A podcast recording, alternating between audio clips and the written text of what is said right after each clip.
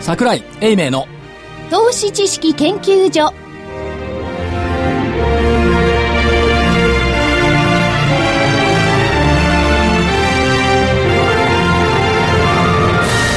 皆さんこんにちはこんにちは桜井英明の投資知識研究所の時間ですスタジオには桜井英明所長桜井でございます今年もよろしくお願いします今年もよろしくお願いいたしまよろすしくお願いします。正木昭夫隊長、はい、まさきです。今年もよろしくお願いします。そして福井主任研究福井員です。よろしくお願いします。研究員の加藤真理子でお送りいたしますもうねなんかはい10日ですけれども、はい皆さんとねこの番組でお耳にかかると言いますか、はい聞いていただくのは初めて,、そうですといねうことですね、はいまあ、気持ちも新たに、そうですよはいええ爽やかに楽しく明るくええお送りしたいと思いますいけるんじゃないですかまさにその相場付きそのものを表現されたような感じですね、ですね。はい、えー今日の日経平均大引け、えー74円飛び7銭高の1万飛び652円64銭。74円飛び7銭高の1万飛び652円64銭でした。えー出来高が概算で41億7142万株。売買代金が概算で1兆9712億円となりました。値上がり銘柄数が1218、値下がり銘柄数が396、変わらずが83でした。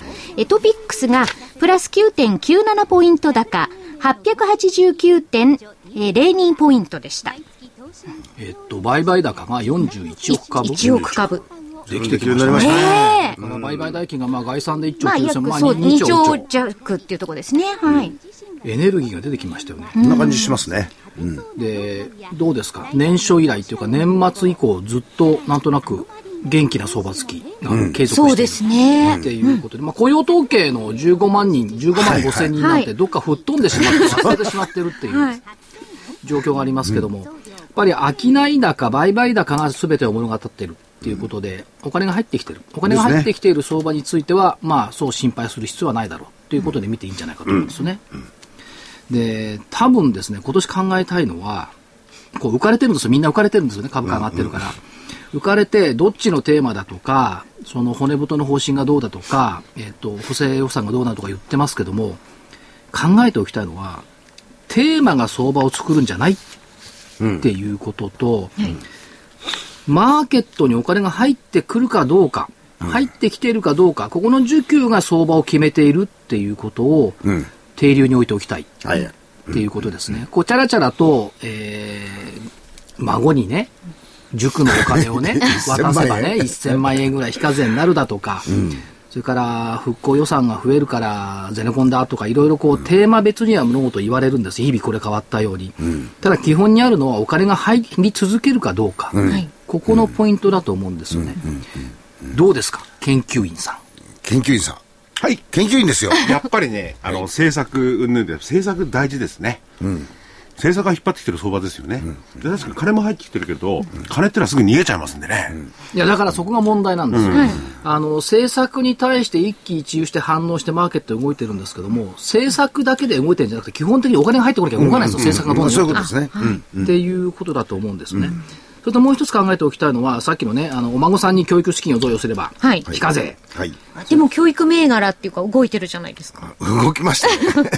1500万円。しかかももねな、そんなもらって大変でしょうね。ねしかもね。いや、あげるお金がないんですよ。あ、ね。まず多くの方は。昨日、はいスポーツ庁を設置するっていう話が、ありましたね。午後流れて、はいはいスポーツ関連も上昇してきた。っていうことを考えると、はいなんかこう、学んでね、文武両道、はい。学習塾も学んで。頭脳も体もね、一生懸命やる。いおーその一方でですよ。はい。日経新聞の私の履歴書は、あ、渡辺純一先生じゃないです渡か。辺純一先生ですよ。そうですもう絶ね。対注目してると思ったんですよ、所長私もはそう。思いましたよ。加瀬純子さん。はい。はい。あ、今日ね。ねでもなんそうかですこうちょっとうぶな一面が加瀬純子さんそは出れはてるじゃない。今の渡辺さんじゃないんですよ。10代ですからね。ウーナ私って書いてあったんです。そうです加瀬純子さんのまつげに雪が積もってるのを見て可愛いと思った。うそうですねいうところやっぱり小説家ですよそれねが。普通の男性だったら、女性のまつげにね、雪が積もってたら、あ冷たいだろうなぐらい思うけど、可愛いと思うかな、普通。え、な、なんか可愛らしく見えたんじゃないですあの我々かはね、あったかいところにいるでしょう。はいと、やっぱり寒冷地にいるとですね、はい多分そのまつげに、そこはかなく雪がさっとなんだ。これ綺麗なんですよ。美しいんですよ。解けないですも加ん。瀬純子さんに聞いてみようかな。本当に雪が積もっていたん ですそうですよ。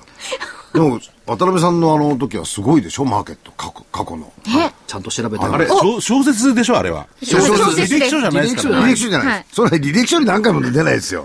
やっぱりね、確かにすごい。化身。はい。覚えてます覚えてます。 1984年4月1日から85年11月1日。はい。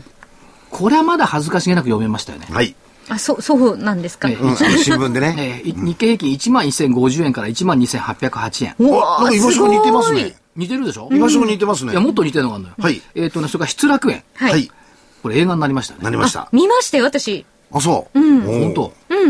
1995年9月1日から96年10月9日うん、日経平均1万8120円から2万飛び870円。これはレベルが違いすぎて何とも言えない。ね。はい。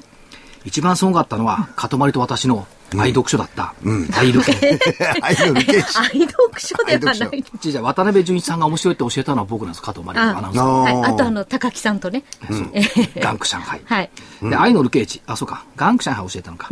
2004年11月1日から2006年1月31日。はい日経平均。1734円から16,400 16,000 16,649す円。ごーい。 1734円ってすごい似てるんですよね。あ、そうですね。今日652円ですからそう。だねか。ら、まあ1年かけてますけど、16,649円って6割上がった。そうです。すごい力ですね。いうことを考えると、この先ほど申し上げました、塾に通うっていう話 と、スポーツで体を鍛えるっていう話話とと、このとても素晴らしい小説家のこの連関 性、マーケット、なるほど。清く正しく美しくはい。いけるのかなと。でもあれですね、この間あの、12月に、あの、おいでいただいたあの、一休 .com の、はいはい。あそこでもって、渡辺先生が、あの、有名な、あの、旅館でとかホテルはいを行ったのしで、ゅ本にされてる。取材してや取材されてお書きにる。なおってるんです書きになってるんですよ。ひょっとするとですね、これがインパクトがあったりして、私の履歴書にインパクトが。一級が渡辺純一公から上がる。聞いたことない いやな、いや、それだはって。、この、一応、1500万円にしても、結構、あれですよ、いや、あの、飛躍してますよ。あ、じゃあちょっともっと飛躍しない話だとね。はいははいい。えっと、アベノミクスじゃないですか、結論あ、そうですね。だからそれが福井さんの言う政策って言ったとこだと思うんですけども、アベノミクスに一喜一憂してるじゃないですか、ただし、どんなものが出てきても、割とこう出てきてるのが、官民ファンドっていう言葉があ、そうですね。はいうん。で何でもかんでもファンドにしまえっていうね、イメージがあるじゃないですか、はい。でファンドという名前にすると、なんかすべてバラ色になるようなね、イメージが出てる、バなラなんとなくそうなってません、あ感覚はね。感覚がね、んででもね、ファンドがすべて解決してくれるわけじゃないですよね、でファンドっていうのはじゃあ誰が一番良くなるの、ファンドが一番出てきたのはやっぱり小泉内閣の時なんですけども、ファンドで儲かるのはどう考えても信託銀行だろはい、はい、はい。そのうち言われるんでしょうね言われるんでしょうね。だって信託銀行なかったらファンドという形式ができないですそうですね。うん。財産の信託はそこへありますからね、管理だはからね。その意味ではあのメガバンクがうんぬんかんぬんしてるよりは信託銀行どうなのよなるほど。っていう論理が、はいうんどっかかで出てくると、とてもいいかななるほどっていう気がしますよね、それからさっきの受給のところですけども、その新端銀行ってずっと売り越しなんですよあ、これがね、 10週ぐらい連続で売り越しこれだけど、あの、年金の資産とか金あ、管理をしているのは信託銀行名ですからね。えーと12月の最終週が2403億円売り越し、その前の週が3245億円の売り越し、ということで個人がね売買シェア上がっただとか、えー、と外国人の投資家が12月1兆5000億買い越したそうですね。なんて言ってますが、何国内税の売りに、まあ、政府損保売ってますからね、国内税の売りに対して外国人が買い向かってる、この構図でだから信託銀行経由の売りがちょっと目立ってるかなっていう気がしますよね、そうですね。だけど外国人1兆5000億買ったっていうことは月間でいくとこれ1982年以降で6番目の月間買い越し額うんおー年間で2兆8200億円なんですよ去年1年間で買ったのは年間で。年間で。そのうち1兆5000億 を12月に買った12月か。おー。で、11月は確かに7000億ぐらい買ってるんですよ。はい4000億か、4000億ぐらい買ってるんですよ。うん。で、合わせて2兆円なんですけど。でも所長があれ、11月ぐらいじゃなかったでしたっけマーケットの環境がなんとなく変わってきてるんじゃないのっていう話が出てて、で、選挙があったりしたじゃないですか。はいはいあの辺のところからですね、やっぱりね。まあそうですね。まあ11月というか、あの、解散するぜって、あそこからですけども。そうですね。で、2005年の例の小泉郵政改革の時って、はい10兆円買ってるんですよ。はい。合わせて。そうするとね、去年2兆8000億買ったからって、はい。まだまだ。まだまだですね。まだあるでしょ。まだあるでしょう。あれだけ持ってったんだから、10兆円買ってあれ10兆円確か売ったんですから。うんうんうん。で、約3兆円入ってきたってことは、まだ7兆円ぐらいはあるでしょう。っていうことですから、まあ、あまりその上位派としてはね、海外に期待したくなる、その笑わなくてもいいと思う。 でもあの、今日あの、ヘッジファンドをよく知ってる人と話してたらね、はいやっぱり久しぶりに、ヘッジファンドだとかそういうものの、そのリスクマネーのはい大きなシフトが起こってるんじゃないのっていう話をしてる人いましたいね。や、怒っていると思いますうし、んまあ、為替を含めてですえけっとどねね。はいオーダーがね、前回か前々回言いませんでした。トヨタ10億円買ってくれとか。あ、はいはいはい。そういうパターンのオーダーになってきてるなという気がしますね。うんうんうん。だからちまちまとトヨタ50万株とかね、そういう話じゃなくて、10億円までまで買ってくれとかね、いう話に多分なってきてるんだろうという意味では、ちょっと流れは変わってきてる。ですね。っていうことだと思いますよね。それと、 ポイントで押さえておきたいのは、日経新聞でいくと、はい。元旦の一面。ああ、今回でもなんか、前はバーンと見出し的にありましたけど、なんかね、これね、日経も悩んだような元旦の見出しでしたよね。うんなるほどはい特集はアジア飛ぶ。はい。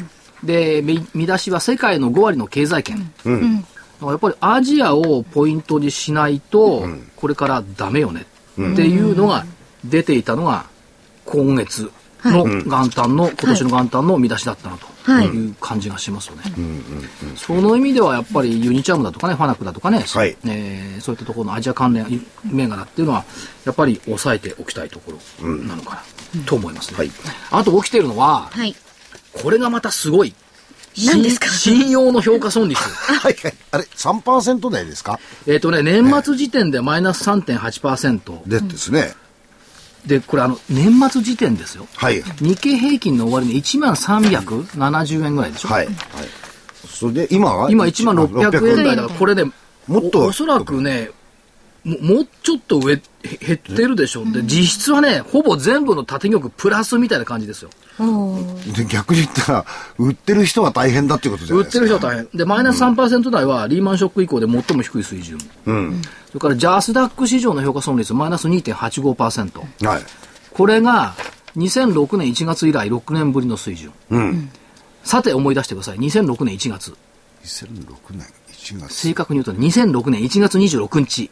何があったでしょうかあ、あのー、玄ちゃんのカレンダー見てたら、ホリエモンって書いてありました。そうそうそうそう。ホリエモン逮捕が1月26日。あということはライブドアショック直前の評価損率マイナス2.85%あ。うん。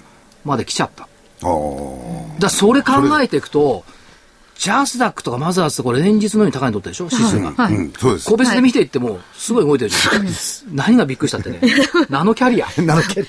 始まる前にちょっと見てきたんですよね。ナノキャリア今日18万円台よ。いや、私は17万円台しか見てないんでなかったんですよ。 18万9000何本まで入ってたの。日本橋からため池来るまでの間に1万円ぐらい上がったわけですか。そう。すごいですね。で、ちなみにですね、あの、私、あの、無料のメルマガを別に進めるわけでも何でもないですが、毎日書いてるんですけど、はい。大発会の日の注目銘柄って、ナノキャリア書いたんです。はあ。でね、値段がね、10万4000円。え大発会10万4000寄り付き。 8万円ぐらい上がってるってことで8すよね。割上昇した。営業日数にすると5日間。 5日間 で8割。 5日間で8割。まあ、ほぼ倍ですよね。すごいなあまあ、そういうものが、あの、この新興市場の中に結構目立ちますよね。最近。あるいはね、まあ、あの親しい歌詞でいくと、夢心なんかね、あ、ゆうしんさん。はい。えー年初来高値を更新してきて、そうですね。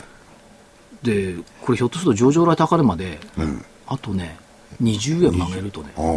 445円かな。ああの、4割分割してるんで、はい、はい。 1700いくらっつうのが上場来高値なんですけども、今実質445円っていうのはいが上場来高値なんですが、あとちょっと。ちょっとですね。だから、新興市場も動いてきてるし、中核銘柄も動いてきてるし、はい。そうですね。なんか明るい1月、2月、3月、うん。まあ、あの、所長は要するに底辺で抑えるべきとこはきちっと抑えて、えー個別を見ていけばというふうな感じですよね。はい、それからもう一つのアノマリー、お正 月、はい。正月アノマリ。お正月ですね、はい箱根駅伝見てましてね、あはい。私も見てまし見てた、ま2日間。これね、大変なんですよ、うちで見るの、あ、いろいろな出身校の方いらっしゃいますほからとね、んどごいる家ん族ですよに。、明治、早稲田、それとで、なんだ、えっ、と、帝京、それから東海、うん。はこれだけ、あ、東海あの出て今ない、回はラグビーでしたからねい。大変だったんですが、で、日体大はうちの近くだから。あはいはいはい。で、日体大が優勝しました。はい。でね、今年不思議だと思ってたんですよ。去年ね、19位で日体大シード落ちしたんですね、60はい。年、はい。で今年でずーっと日体大の駅伝部の練習を見かけなかったんです。いつもね、朝夕走ってるんですよ、彼ら。家の周り、あ私の家の周りを。はい。はい。家のト周りレはーニングしてるわけたです、ね。またま近くにあるから走ってる今年見かけなかった。うん。よっぽど特殊なトレーニングしてるのかなとうん。思ってはいたんですが、どっかで読んだら、あの生活水準をちゃんと、生活き規律を正しくするためそうみたいですねうんなんに、か庭の基本草から草むし寂しいりから始まやってましたけども、優勝しちゃった。すごいですよね、でもね。圧倒的な強さでしたもんね、今年。でもね、気がついた、箱根駅伝って結局5区しかないの ね。る。そんなことはないです よ。だって、そんなことはないじゃないですか。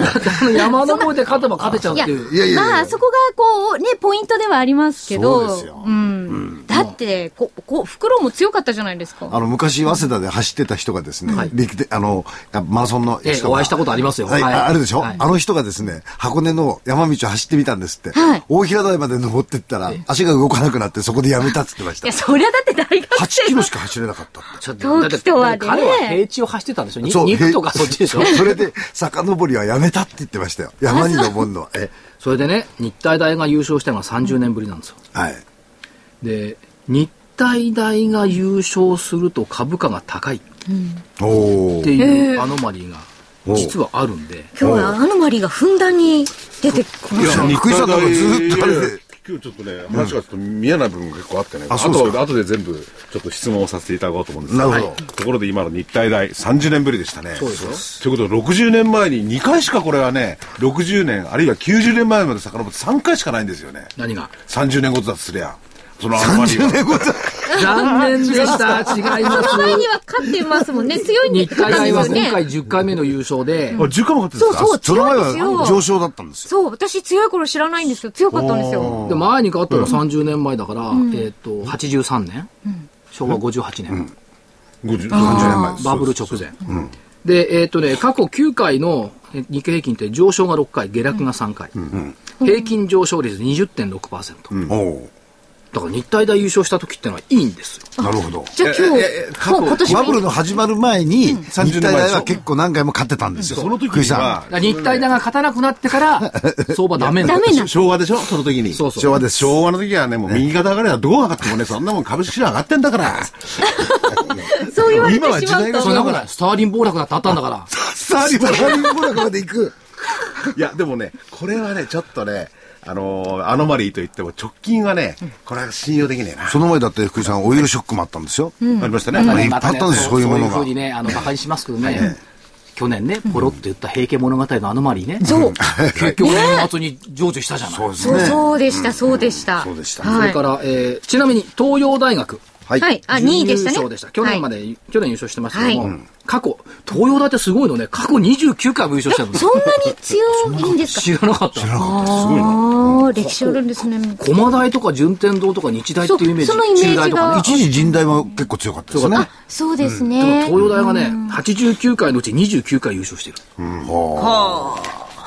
で、そのうち上昇が19回、下落が10回、お、平均騰落率13.8%。うん。おー。なるほど。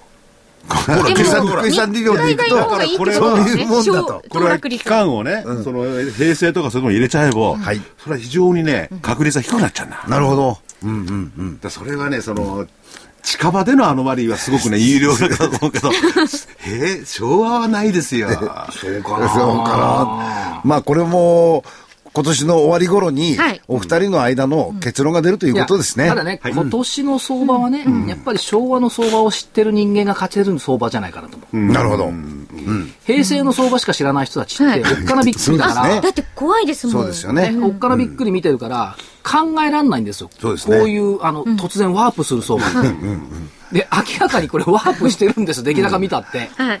ワープ、ワープをワープと信じられなくて、これはおかしいと言ってるうちに、どんどんどんどん上がってきてるんですよ。だってあの、平成に入った人たち、新入社員で証券会に入った人たちって、上昇知らないんですよって言葉を平気で使いますからね。そうですよいや上ね。上昇知らないっていうか、ひどかったですよ、私の部下なんか。株は扱いませんって言いました。保険にします。しょ違う違う違う株は、 当時なんだ、課長か、営業会社さん、そしたら部下どもね、株は扱いません。で、何やるんだって言ったら、えっ、と、何やってたかな。えっ、とね、外国株。外国。そうそれは外国株だって株だよ、株ですよね。じゃあ外国株やるの投資やれと投資も扱いませんって 言って要は君たち仕事したくないのねみたいなことがありましたけどもね。でもそれはそうとして、ただ、あと、どうでしょう、もう一つ感じてるのはね、ちまちまさ。うん。このちまちまさっていうのはね、例えば、正木さんの古巣であるメディル・リンチのね、はい。今年の日経平均の見通し、はい。 1万2000 1万2000円。はいでも大体その辺が多いんじゃないですか。多かったですね予想とか新聞で見ましたけでど。も。ね、野村も1万2000円ですよね。で、野村って、ついこの間まで1万500円って言ってたのよはい。で。株価上がってきちゃったから、1万2000円上げたって。 500円じゃね、もうね、クリアされちゃってますからね。で、まあ、1万2000っていうのはコンセンサスになってるんですけども、ですね1万2000円って一体なんぼのもんなんですかうん。あと1400円でしょ。そうです。このペースで上昇したら、すみねま、せんけど、11月の14日以降、2000円を上げてるのよ。でこのペースでいっちゃうとってこともありえないんでしょええうまあがね、、まあ、こがう上に下にあるんでしょうけど、しかし1万2000っていうのはちょっと志が低くないですか。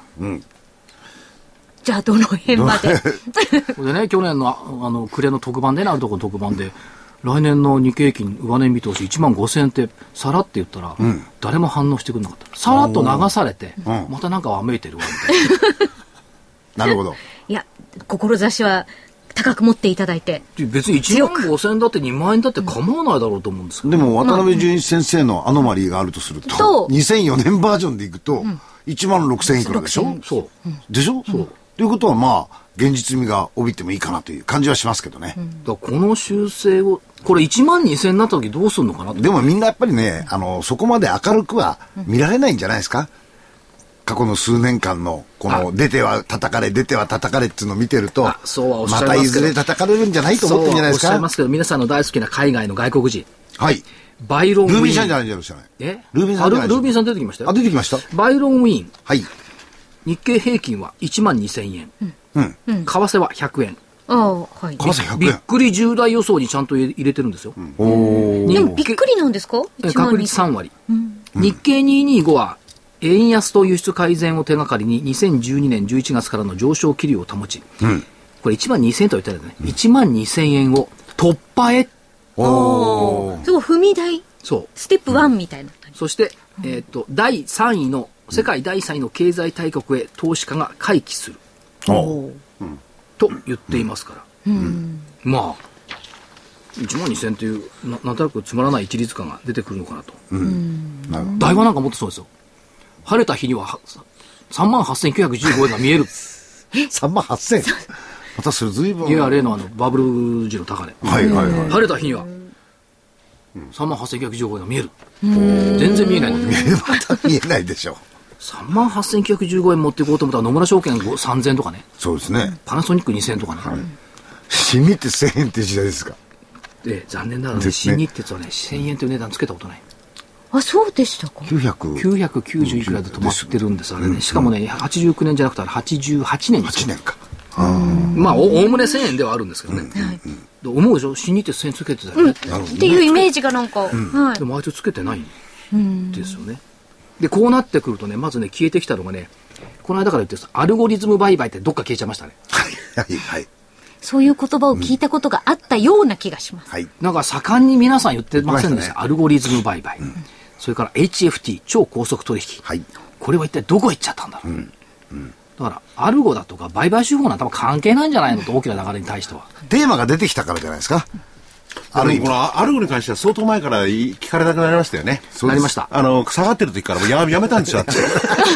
やめたっていう か、あアルゴで物を語ることの虚しさに、そうそういうこと虚でしさすに気がつい多少気がついたんじゃないかなと。 いやでもね、その上がる上がるって皆さんおっしゃってますけど、3人いい気になっちゃってるけど、本当にそんな上がることばかりなの か。僕はね、今回はね、ルービニ教授、これ支持しますね。おー。だってね、あのーアメリカからこっちにお金が回ってきたっていうのはまず第一に、財政の額問題があって、あ他に投資先がなかったならんことっちな来くあた。の、片付いたような気になってますけど、まだあるんですもんね。それはね、 2まヶだあ月るっていうよりも実際にあって、まあ2回、2月とか3月にはいはもう来ちゃうんだから、で下手すればね、デフォルトですよ、アメリカ。そしたらどうするのか。ますますこっちに来るのかって話になるかもしれないけど、でそしたら結構大変ですよ。まあだら確かにねあの短期で稼ぐ。あ、それはね、楽しいと思う。楽しい短期で稼ぐ。僕もそう思いますこれしかなと思うんだまあ、それはいいんですけど、そのルービル教授はなんて言ってるかっていうと、議会は財政の崖に転落することを避けた。はい。一時的に。 1月の頭にね、やりましたね。まあ、税金だけの問題ですしかし2ヶ月後には1100億ドルの税制カットが開始される。はいつまりわずかの時間稼ぎをしただけだって、これが原点には確かにあるんですよ。小さな政府を目指す共和党と、えー医療福祉予算にこだわる民主党。税制改革の議論は付加価値税を増税するか所得税を上げるかなお決着を見ていない、オバマ政権は向こう10年で6億ドル削減を主張しているだけ当初の財政削減目標は10年で1兆4000億ドルの話のはずなのが、向こう10年で6億ドルだけ、全然話になってない、っていうのを言ってるんでルービニーさんは吠えてます、やっぱり福井さん風貌が似てるとコメントも似てきますねそうですあね。バーナンゲじゃなくて最近はルビー。いやいやいやい髭やがで似もてるね、客観的なところこうだと思うんですよね。それであの、まあ、あの1月のね、頭の報道でも、みんなね、財政のおかげでなくなった、なくなってたけど、これ、本当にないですね客観的なこうなんですよね。その通りです。うんでまだまだ残ってるし、でとりあえず、ね、あの増税をしてね、積み上がったけど、そしたらその下のところにこの財政の作品があるんでね、それがまだ残ってて、でむしろ大変なことになってね、でプラスその国債を発行したりなんかして金を積み出さない限りは、アメリカ倒れちゃうんですよね、でそれは共和党が絶対許さないから、それは厳しいところなのか。だから逆に言うと、アメリカもそうだし、いうヨーロッパにしてヨーロもッパにそう何も解決してないし、じゃあ中国は解決できたの日本はどうなのって言ったら、極端なこと言うと、ファンダメンタルズ的には変わってない。これね昨年まのだね、9月、10月と何にも変わって変なわっい。てないです。そうなんですよ。ただし、僕がね、見ててあれ思うのは、さっき福井さん言ったように、じゃあお金がっていう話になると、やっぱり流動性がすごく高いじゃないですか。ですから、この部分のところが、あの、ある意味、こう、あの、動き出すと、ここの動き出したところに、マーケットに一、あの、集中してしまうという傾向はあるだろうと思うんです。だからね、そう日経平均が1万2000円であろうがね、2万円だろうが3万円でもどうでもなくて、要するにね、何ヶ月間これが持ってくれるかそううんその間に稼げるかどう稼げか、るここだと思うんですよ。そうか、その間にどれだけ DVD が売れるかって。それ はそれ考えてるわけですいやね。そんなことないです。うそだれかはらね後ほどまたご紹介だかさらせそていのただいて。 3ヶ月なのか2ヶ月なのかね、あるいは EU の問題だって今年はね、直近頃のイタリアだってありますしね。そうですよ。どうなるか分かんない。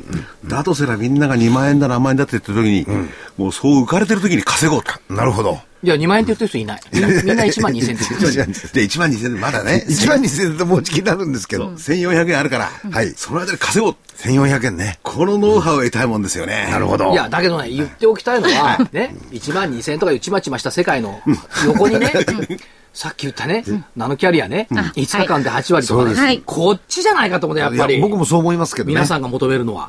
まあそういうのはありますよね。ただそれだけ言っちゃうと今度逆にやっぱり怖くなりますよね。怖いですよ。どうなんのかってなってね。はいうんだとすればもう短期で風で逃げて、またそれを繰り返すとかね。でもそれがね、できるのかどうか今ね、あの、世界のマーケットを荒らしているですね、ヘッジファンドの連中とかね、ペンションファンドの連中って、肩身が狭いのよ。なんでだと思いますえなぜヘッジファンドの肩身が狭いか。肩身が狭いか金。融成績悪いからでしょ。あーまあそうそうでしょうね。ど早いれ話がどれぐらい悪いと思うえ、そんなに悪いんですかだっ悪いてですプロでしょプロ。プロ、そう思うでしょ、そうはいそういうの考えてそうでしょ、はいちなみにトピックスって、去年23%ぐらい上がった、はい。えっと S&P でも15、6%パス上上がっがっててまますすね。うん。ヘッジファンドの主だったヘッジファンドって、8%ぐらいしか去年パフォーマンス上げてない、おー下手でしょ、ですね。そうですね。本当下手でしょ、ね、アルゴだ、HFT だって、いろいろなことをいろいろな難しいことをやって言いますが。ねもう緻密にやってるようなやつらは、はい。通常の単なる指数の上昇率についていけない、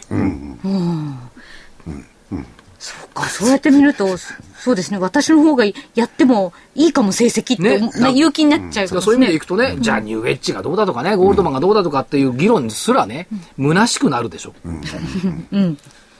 ただまあ逆に言うと、あの、もう一方ではね、はいその数年前のところを、あの、取ってみると、はいヘッジファンドの方が運用成績がいいものもあっあたっとた。いう部分のところで、これ考えるとね、たただね、だから彼らの時代は去ったと見ていいんじゃないなるほど。そこまでいっちゃいますか。個人投資家の売買比率が3割超えてきた。で海外の外国人の投資比率も、まあ、やっぱり6割、7割ありますよね、売買比率、そう3割、ついこの間まで2割ですよ、個人投資家の比率、それが3割になってきた、そうするとやっぱりその一番自分の得意な分野で今、戦える、主役になれるわけですよ。でついこの間までは為替っていうのはドルユーロ中心に動いてた、はい。最近 FX の専門家の話聞くと、いや今は円がメルク マール円が主役ですそうですね。円の動きでドルもユーロも動くんです、ということは僕たちようやく久々に主役になれたじゃない、おーこの主役の時期をね、あたらその怖がって過ごさずにね、おっかなびっくり過ごさずにね、自信を持って過ごしたらいかがでございましょうかね。いや、でも、ナノキャリアが上がるのはい いこと。上がる株が上がるのはいいこと だけど、上がりすぎちゃうと、やっぱりどう考えたら誰も怖がる怖くなっちゃいますよね。そうですよね。確かにね、今度こう、ね、おうと思ってもやっぱり単価上がってくるだと、から上がっねてビビるのやめましょうよっていうね、替え歌聞いてみる替え 替え歌今日はなんいきますか早いところからいきますね、替え歌。中山美穂って知ってる知ってますよ。世界中の誰よりもきっとって知ってる知ってますよ。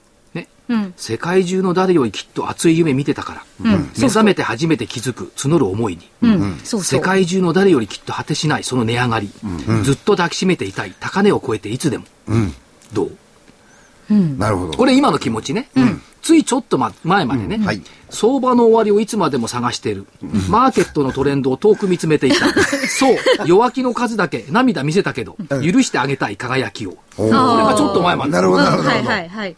でさてこれからどうなるか、はい。世界中の誰よりきっと優しい気持ちになる、う目覚めて初めて気づく強烈な値動きに、世界中の誰よりきっと胸に響く出来高を、ずっと抱きしめていたい高値を超えていつでもおぴったりですねーほほーなるほど。おーなるほほどん。と昨日、今日、明日ですよ。いや、だからそれがいつまで続くかの。じゃあここで、あの一度、はい、お知ら せいきます。はい。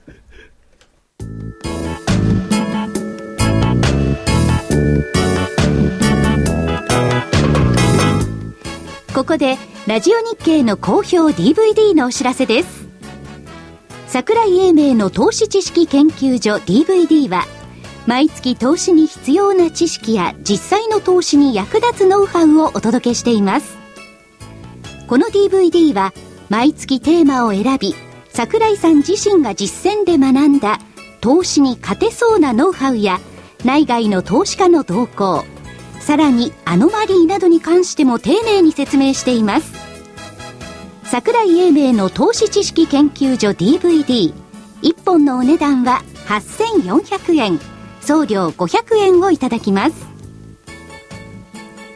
また徳間書店の大岩川源太さんの投資カレンダー実践塾 DVD も毎月発行しています来たる月の投資戦略をどうすればいいか投資カレンダーに基づいて大岩川源太さんが分かりやすく解説します投資カレンダー実践塾 DVD お値段は1本7350円送料は500円です桜井さんの DVD 健太さんの DVD お求めは東京03-3583-8300 03-3583-8300ラジオ日経事業部まで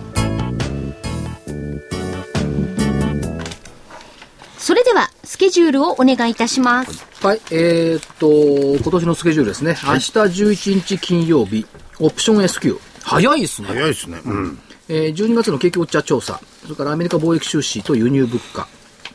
で、14日月曜日、東京市場休場。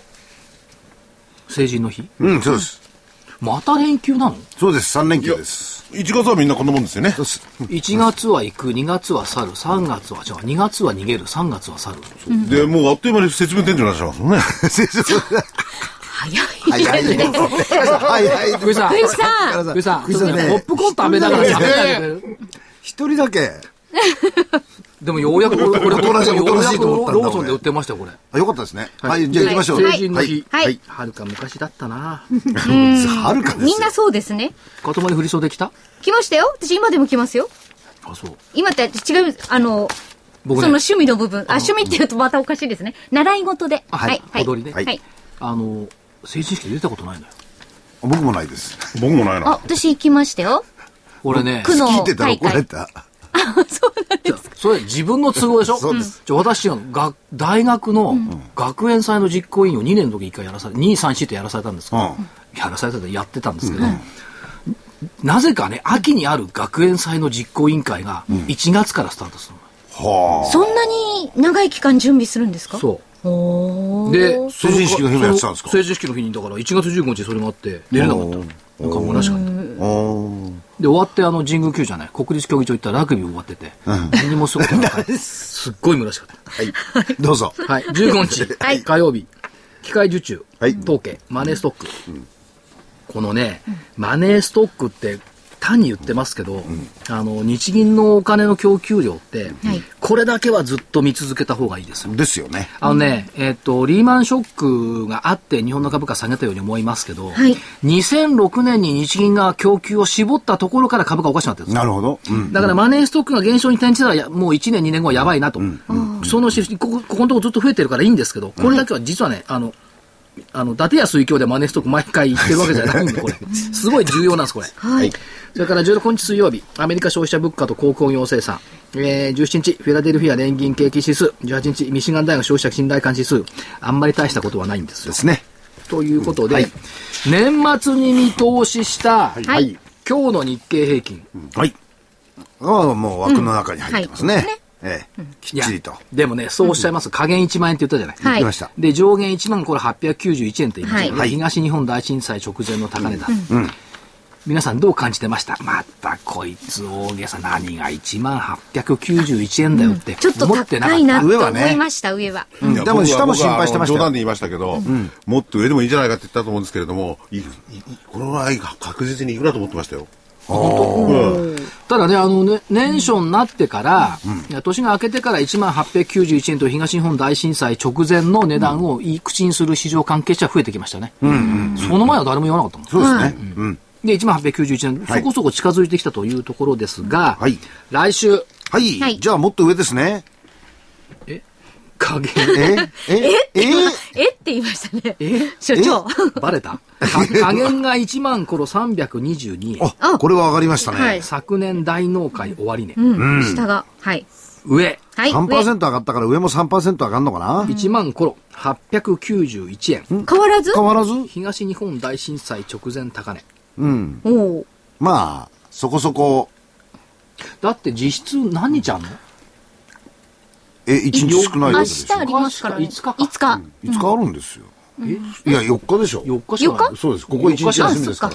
通常だって一大きいんだもんマーケット1週間に5日しか経たないんですから。そう、実質4日しかないんだから。実質4日って1日少ないだけです。はい。だからまあ1万飛び891円。はいここはまあ、ちょちょっと我慢のところでも、まあいいじゃないですか。891円超えてほしいなと、あらま欲しきとは思うけど、はいまあこんなところかなと。はいはい。それから S q が明日ありますけども、はい。 2011年2月の S q 値。これはだから東日本大震災直前の S q 値です、はい。その日が、あの、あの3月11日が S 3 q 月値。 11日。はい。えー1万飛び561円だった。はい。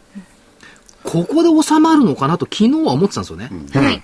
で今日見てると、 600超えてま600す超よえ。てますから600超えねて。るから、さらにその上ってなるとね、はい実はなくって、2010年10月の1万1146円っていうのがね、これ視野に入ってくるのかな。うん。あ、1万891円でしょそう、2010年4月高値1万1408円。うん。だから、どっかで、1万1000には、早くら今月なってくるうん。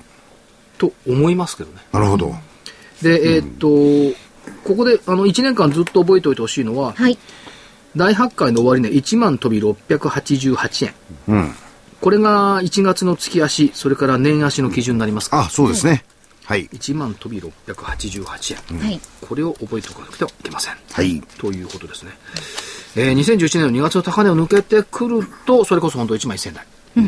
ですね。でね、1万2000台入ってくると、これリーマンショック直前まで戻るの。実は。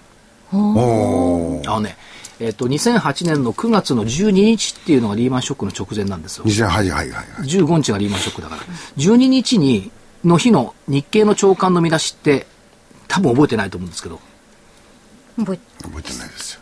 聞いたら覚え出すと思う。はいアメリカの政府の高官が事情説明に、大蔵省だとか日本の機関投資家を回ったっていうのはいはいはい、はい。なんかそのお話を所長がされたのは、日経一はい面トップだったの、であそこで気がつけばはい1万2000円台だったんですよ、リーマンショックを迎えずに全部投げとけばね、なるあそこで、うんだからサインは出てたのなるほど。アメリカの政府の高官が異例の説明へっていう見出しだったのなんで来たんだと。あーそう、で来たのはね、あのー政府高官等に対する説明だとかねいうふうになってたんだけどリーマン潰すぜって言って言いに来たのかどうか知りませんよ、あそこです読めればね、はい1万2000円台でけ怪我は少なかったああ何何か違うぞといつもとそう違うぞっていうことに気がつけばよかったんですね。あれ以降のね、このなんていうかね、あの、冷たい砂漠のような相場に遭遇した 目目で見るとね、あの活字はね、今なら気がつく、はい。あの時は、あ、そう、単単に、あ、そうなんだねあそうなんだって思っただけっだてそう異例のっていうのにやっぱね、気がつかなきゃいけない。分かってた人もいいるんでしょうね。いや、いるんでしょ中にはきうっ。とね中にはっていう、いるでしょう。だってバ,、ねえバブルの崩壊を分かってきた外資もたくさんいたんだから。そりゃそうですよね。だって日経平均先物225で売り破せしたの外資だもんね。それを潰したんだから。それはそれとして、だからそういったところが予定とスケジュールです。はい。はい。それでは、えー番組からのお知らせです。はい。えー桜井英明の投資知識研究所の12月号の DVD、えー桜井英明が明かす2013年のアノマリー大辞典。今日も様々なアノマリーが飛び出しましたが、えー儲かる投資のアノマリー、これだけは頭に叩き込め。価格は8400円、送料は500円になります。まあこれ2013年に向けてのということで1年間そうです。使えるアノマリーですね。で基本的にはですね、はいこのアロマリー先ほどね、あの日体大であるとか13%であると か同僚のようなこと言ってたけどこれは確率としてははい7割前後のものをみんな選んでいただきました、はいなるほど。はい。かアロマリーこれはアロマリーっていうだけじゃなくてこれはもう決まりみたいなもんですよ ねではちょっまあと、ないい投資法則で投資で7割だったら決まりでしょうでもそれは確率高いですよねね。すごい確し率かでしすよね、こうね、日体大とか言ってますけど、これ、アノマリー ね、探すのって結構大変なんだよ。それは大変でしょうね探すの大変だしね、過去のデータ引っ張ってきていくらだそうそうそうです。これすごい私実も結構はあのね、、野球の巨人のことから J リーグとか調べましたけど、意外と大い変。やだかでらこのね DVD を買っていただいて、はい心ある人はわかる、なるほどいかに所長が必死になってやってるかなるほど。それでね、これが、これがいくらだか知らないけど安い。安いでね、あの、一番嬉しいのはね、自分でアノマリー作るじゃないはい。苦労して。こういうのあるなって。人からパクるのもあるんですよ。 当然だからね。はいうんだって市場の認識はみんなのまあ共有そう物ですそうですね。はい。だからパクることもあるんだけど、自分で考えたアノマリーを人にパクられた時の快感。あおーあ、悔しいって思うよりも、よしって感じなんですかなるほどあ使われてると不便性があるんだとあ。思うなるほど。一人よがりに考えてんじゃないんだなないんだなと。だって共感がなきゃパクらないから。あ、そうですね。だから、あのー投資家の皆さんも、はいアノマリーを自分で考えて、はいそうまあ、ホームページとかをみんなお持ちでしょ今、あの、フェイスブックだとかあ。ねそこで皆様書さいれてますねて、それをいいなって押してもらったり、はいあの、引用してもらったりすると、はいやったーってこうなるわけです。そうで来年がまたこれを作るときにはそれからパクるとそんな。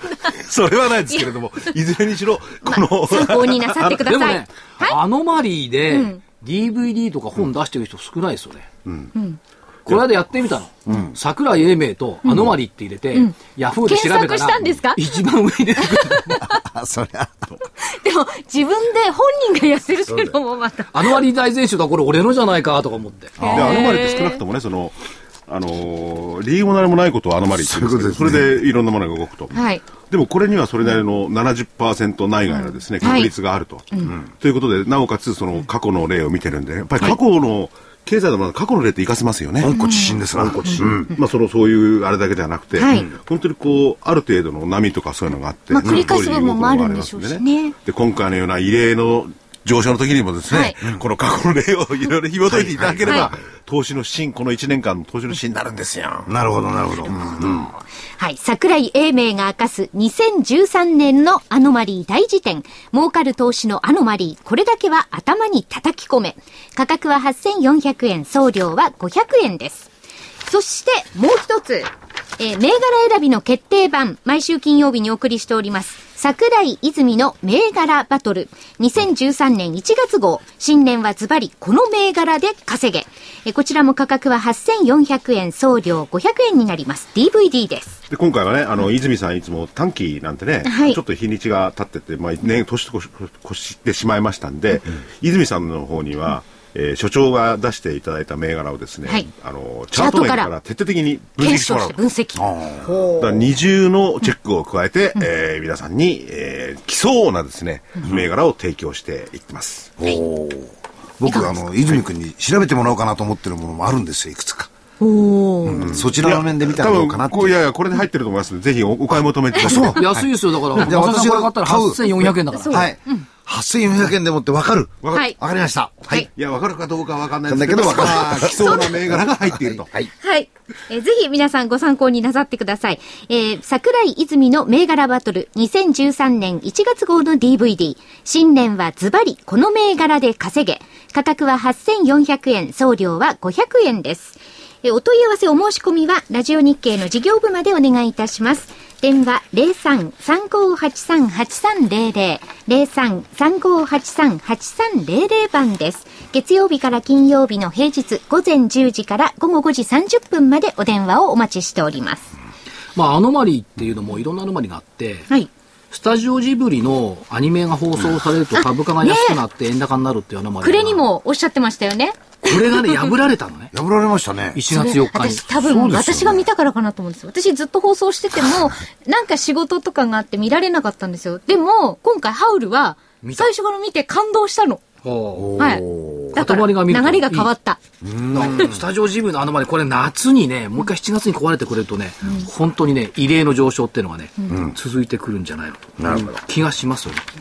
異例と言っちゃダメですよ、だって状態と言わないやや福福井さんああアノがマ異例って言リーですっかたらから。 あとね、これ今日考えさせられたのはね、あの、マハティールさん。はいマーティール、はいはい。はい86歳になってるのかな、今日日経載ってたでしょ乗ってましたね。日本の失敗に学ぶっていう、はい。